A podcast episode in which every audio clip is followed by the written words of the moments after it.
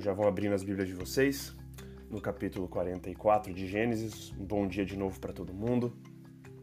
Sejam todas bem-vindas e sejam todos bem-vindos para mais um Bora Ler a Bíblia neste sábado, sete e meia da manhã,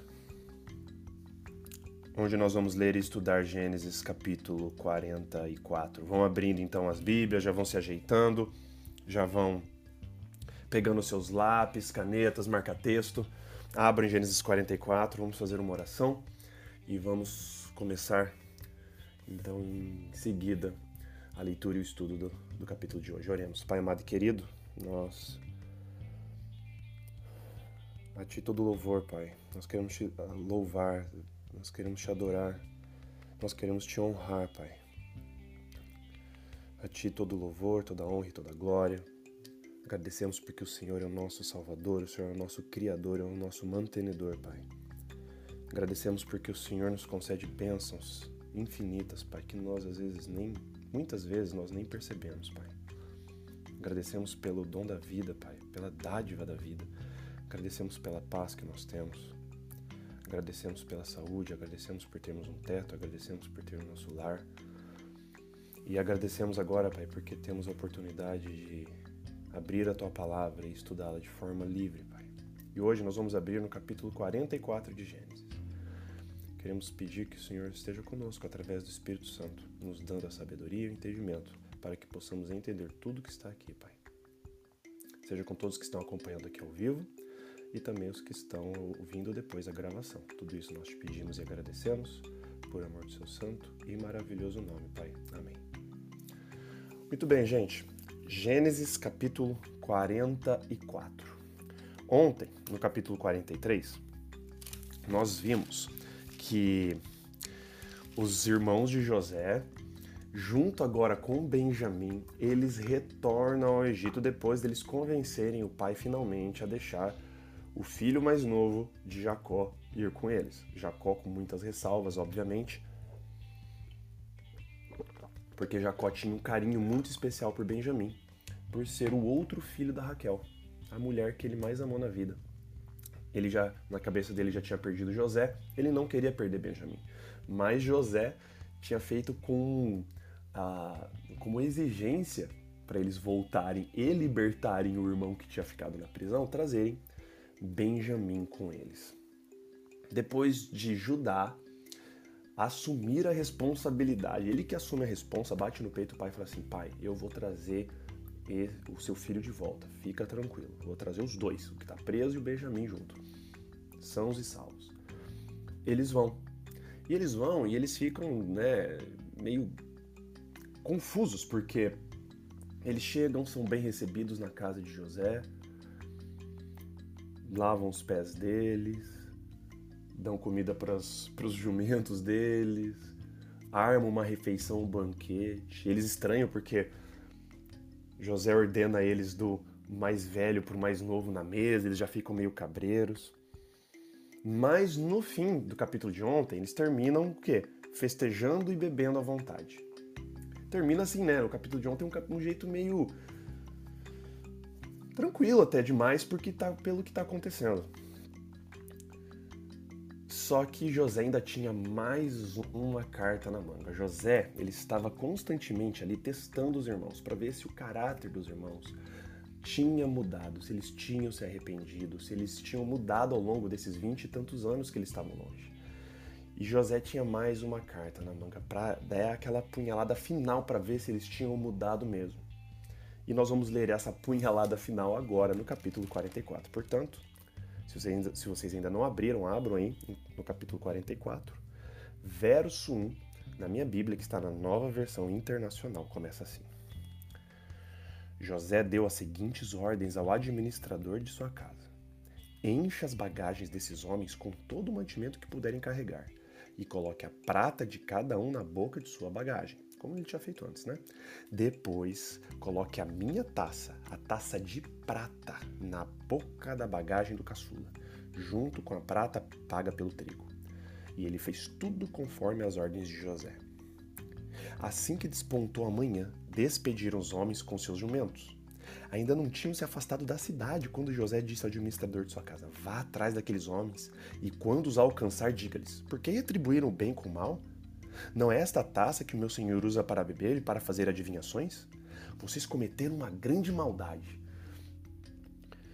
Essa, essa taça que fala aqui, né, que é usada para beber e fazer adivinhações, eram taças que os magos, os sábios, os feiticeiros do, do, do reino, eles usavam. Era você pegava um copo e acreditava-se que você jogava coisas ali dentro e você via as formas que se formavam dentro da taça e pelo que aparecia dentro da taça você conseguia fazer predições do futuro. José tinha uma taça dessa não porque ele usava a taça para prever o futuro, mas pelo toda a experiência que ele tinha passado dele interpretar os sonhos, tanto lá do padeiro quanto do copeiro, interpretar o sonho do faraó. Eles acharam assim, meu, esse cara aí tem conexão aí com, com o oculto, né? Ele precisa de uma taça dessa. E era uma taçona que era reservada e delegada só para os adivinhadores, só para os que conseguiam prever o futuro. E José tinha uma taça dessa na casa dele. E ele astutamente arma todo esse plano para colocar a taça dentro do, do saco de Benjamin, porque ele ainda tinha, como eu disse, ele tinha mais um plano, ele tinha um último plano para revelar de vez as intenções do coração dos irmãos. E aí, sim, o administrador, né, o mordomo dele fez tudo isso, e aí agora ele vai alcançar os irmãos de José, saindo da cidade. Todo mundo imagina, comeram, beberam, festaram, não entenderam muito bem o que tinha acontecido, e estavam saindo do Egito. Eu falei, pô, mas foi até melhor do que está pensando, olha só. Além de sair com o irmão que estava preso, voltando com Benjamin tranquilo, ainda a gente tá voltando com o saco cheio, cheio de prata e que sei lá o que. A gente foi tratado bem, a gente banqueteou, a gente comeu à vontade, bebeu à vontade, festamos. Nó, já contar isso pro nosso pai, o pai ia ficar até surpreso. Eles estavam tranquilos, ele achando né, que estava tudo suave. Só que aí vem o administrador correndo. Verso 6. Quando ele os alcançou, repetiu-lhes as palavras. Mas eles responderam: Por que o meu senhor diz isso? Longe dos seus servos fazerem tal coisa. Nós lhe trouxemos de volta da terra de Canaã a prata que encontramos na boca da nossa bagagem. Como roubaríamos prata ou ouro da casa do seu senhor? E agora vem, né? Se algum dos seus servos for encontrado com ela, morrerá. E nós, os demais, seremos escravos do meu senhor. Eles mesmos falaram isso. Os próprios irmãos decretaram a sentença para eles. E ele disse: Concordo. Somente quem for encontrado com ela será meu escravo. Os demais serão livres. Verso 11: Cada um deles descarregou depressa sua bagagem e abriu-a. O administrador começou então a busca. E aí olha a atenção, né? Porque olha só, desde a bagagem do mais velho até a bagagem do mais novo. Então eles foram lá do mais velho. Abre, não tinha nada, revista. E aquela tensão se construindo. E vai no segundo e vai no terceiro, e vai no quarto, e vai no quinto irmão, e no sexto, e no sétimo, e no oitavo, e no nono, e no décimo. E nada, ele já tava ali, né? Tipo. E a taça foi encontrada na bagagem de Benjamim. Diante disso, eles rasgaram as suas vestes. Em seguida, todos puseram a carga de novo em seus jumentos e retornaram à cidade. Ah, rasgar as vestes aqui, gente, era o símbolo máximo de tristeza, de, de luto, de cara, quando você estava realmente triste com alguma situação, era muito comum. Nós iremos ler isso durante todo o Antigo Testamento, durante toda a Bíblia. A, a prática da galera do, do Oriente Médio de rasgar as vestes como uma expressão de angústia, de tristeza profunda. Então, os irmãos aqui, cara, rasgaram as vestes. E aqui começa a demonstrar para nós leitores, como que estava a cabeça dos irmãos de José. Os irmãos de José, se eles fossem os mesmos irmãos lá de trás, de 20 e poucos anos atrás, eles poderiam muito bem ter feito o quê? Bom, José já se foi. Benjamim virou um novo queridinho. Pô, eu não aguento mais também esse Benjamim mais queridinho, né? Agora o Benjamin tá com a taça. Agora é a oportunidade perfeita para a gente se livrar também do de Benjamin. A gente não aguenta mais esse favoritismo do nosso pai com, com os filhos de Raquel. Essa era a oportunidade perfeita para eles se livrarem do irmão mais novo. Se eles não tivessem mudado. Mas aqui é demonstrado que eles sentem uma angústia profunda, eles rasgam as vestes. Eles já tinham se arrependido, eles estavam colhendo, na verdade, os frutos e eles estavam sempre pensando nas coisas que tinham acontecido com José lá atrás. E agora eles pensando no pai lá, o pai angustiado. E, cara, isso deve ter sido um baque muito grande para eles. E eles agora rasgam as vestes e voltam com aquela cara, assim, tipo, pra enfrentar José de novo. Verso 14. Quando Judá. E Judá, cara, é o cara que tinha. Lembra ele que tinha assumido a responsa dessa nova excursão para o Egito. Ele que falou: Eu vou ser responsável, eu que vou levar Benjamim e eu que vou trazer ele de volta. Que meus dois filhos morram se eu não trouxer Benjamim de volta. Judá é o que tinha assumido a liderança do grupo agora nessa segunda viagem para o Egito. E agora, quando Judá, verso 14, e seus irmãos chegaram à casa de José, ele ainda estava lá. Então eles se lançaram ao chão perante ele, mais uma vez ele se curvando. E José lhes perguntou: Que foi que vocês fizeram? Vocês não sabem que um homem como eu tem o poder para adivinhar? E aqui José já dá o. Aqui, cara, imagina a cabeça deles. Na cabeça deles, eles estavam lembrando, por exemplo, de como eles tinham sido ordenados por ordem de idade no jantar na noite anterior como esse cara sabe a nossa ordem de idade? Aí agora descobrem que né, tem uma taça da adivinhação. Cara, José tava querendo dar um jeito aqui de mostrar para eles assim, cara, não escondam nada de mim.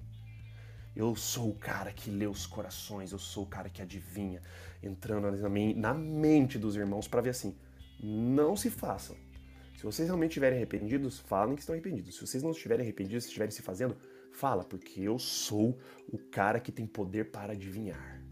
José ali, né? Agora, José fazendo todo esse plano para tentar arrancar o máximo que ele podia dos irmãos para entender onde estava o coração dos irmãos dele. Vamos ver se meus irmãos mudaram mesmo.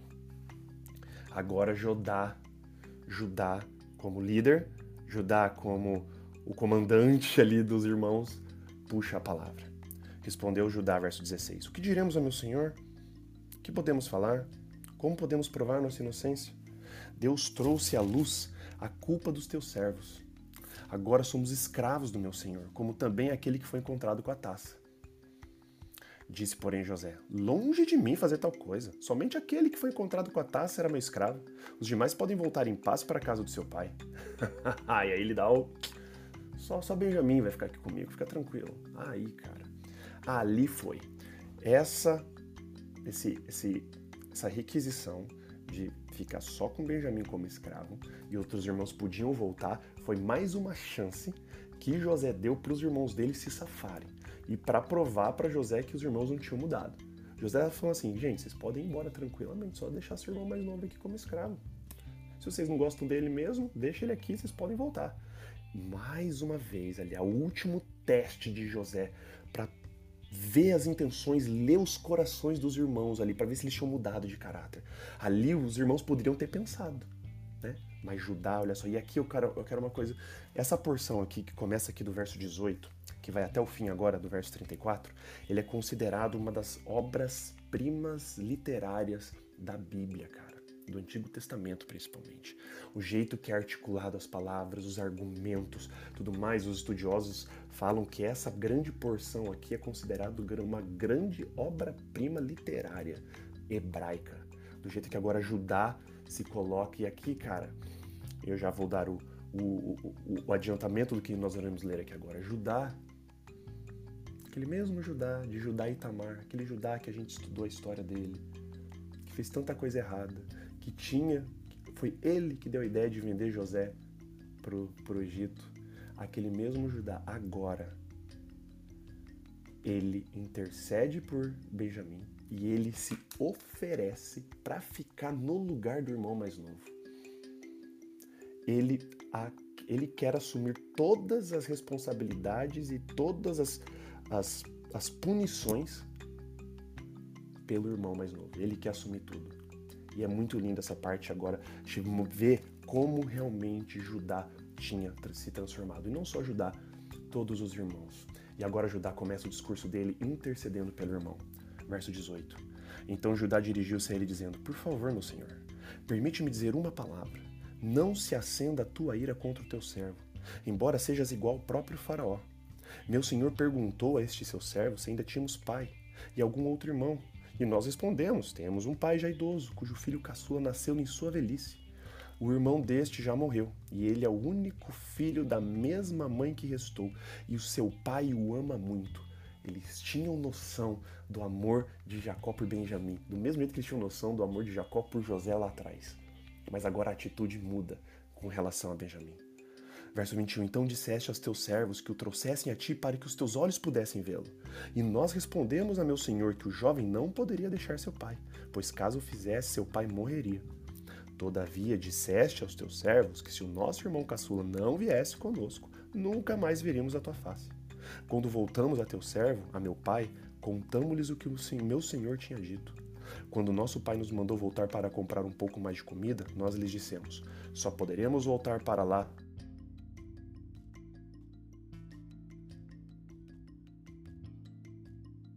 Pai nos disse então: Vocês sabem que minha mulher me deu apenas dois filhos. Um deles se foi, e eu disse: Com certeza foi despedaçado, e até hoje nunca mais o vi. Se agora vocês também levarem este de mim, e algum mal lhe acontecer, a tristeza que me causarão fará com que meus cabelos brancos desçam à sepultura.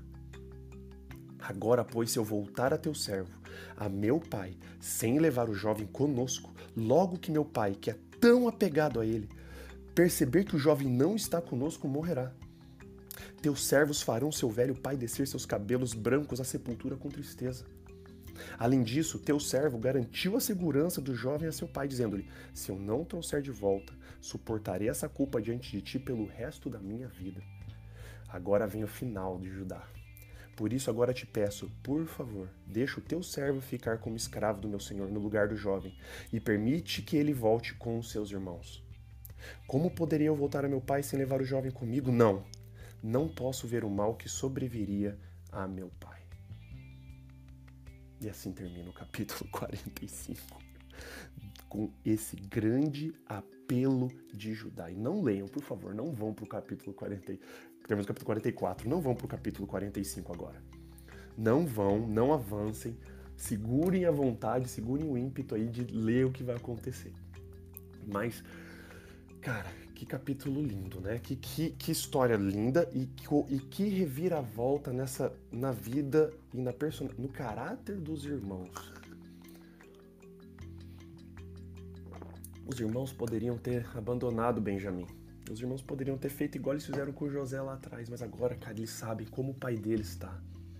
Eles, eles finalmente aceitaram que Jacó amava muito mais Raquel do que qualquer das outras mulheres que ele teve. Mais que Lia, que era mãe da Maria ali, mais que Bilá, mais que Zilpa. Raquel era a mulher dele.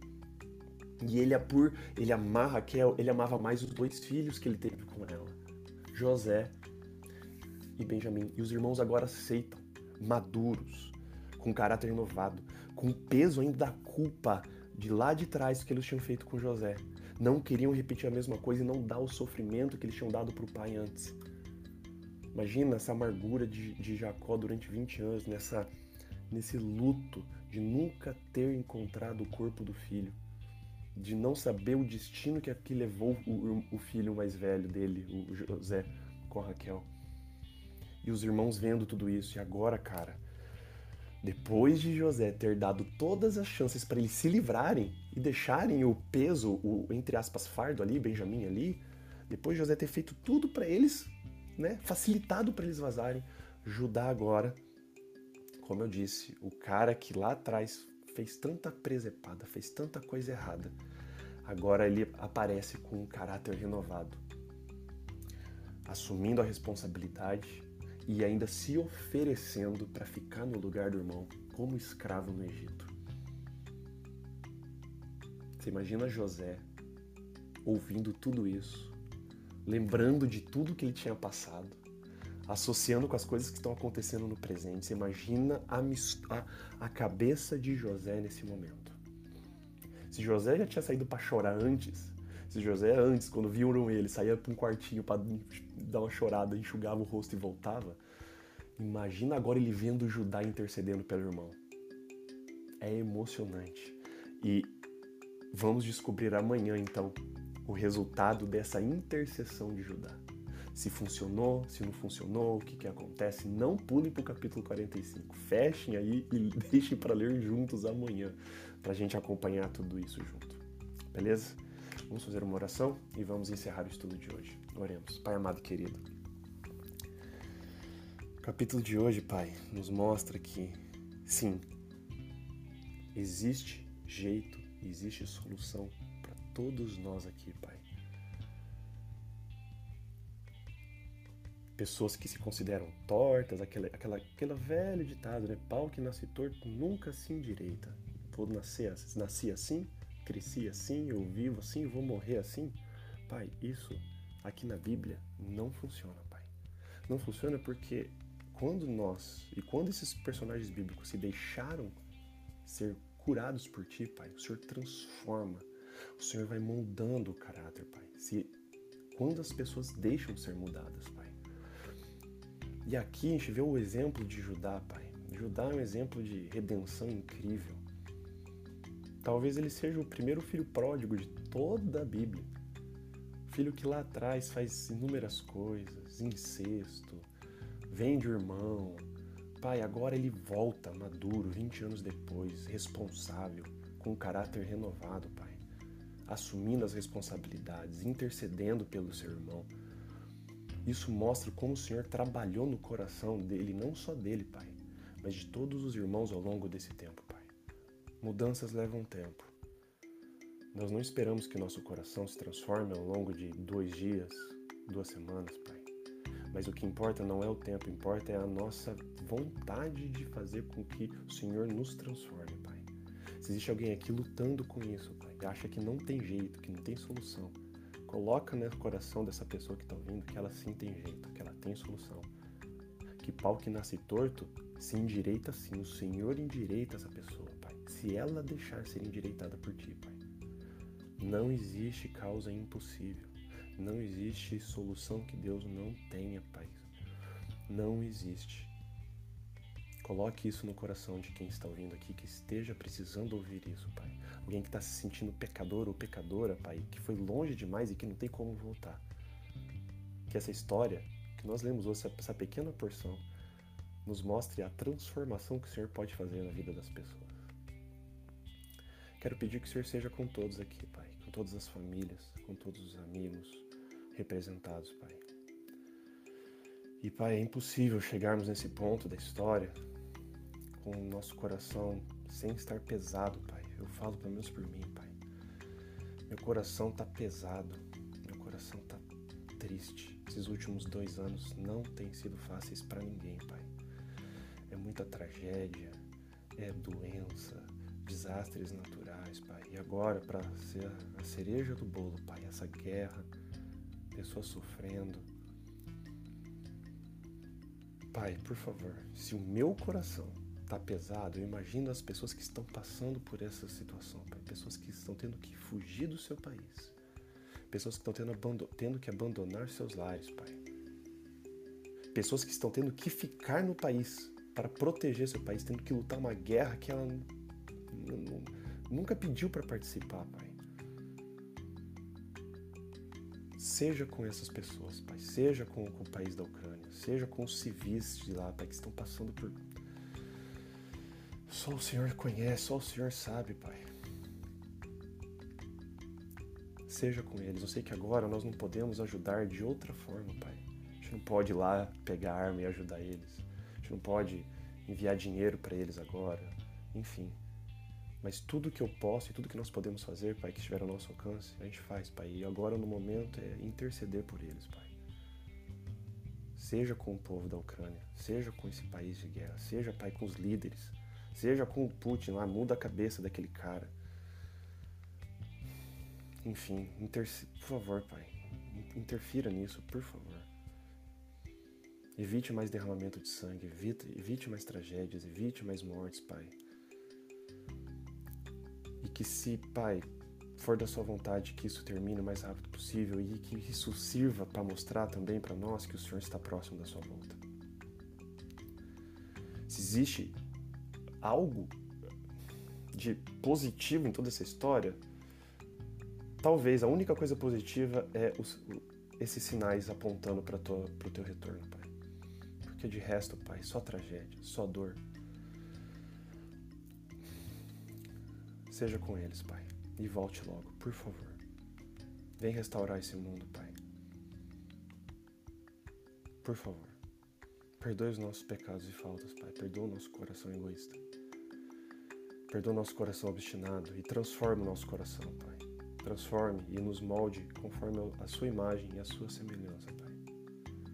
Se existe jeito para se houve jeito e solução para diversos person personagens da Bíblia, Pai, com caráteres extremamente duvidosos, também existe esperança e solução para a gente, Pai. Nos dê um ótimo sábado, Pai, com suas bênçãos, com a sua proteção.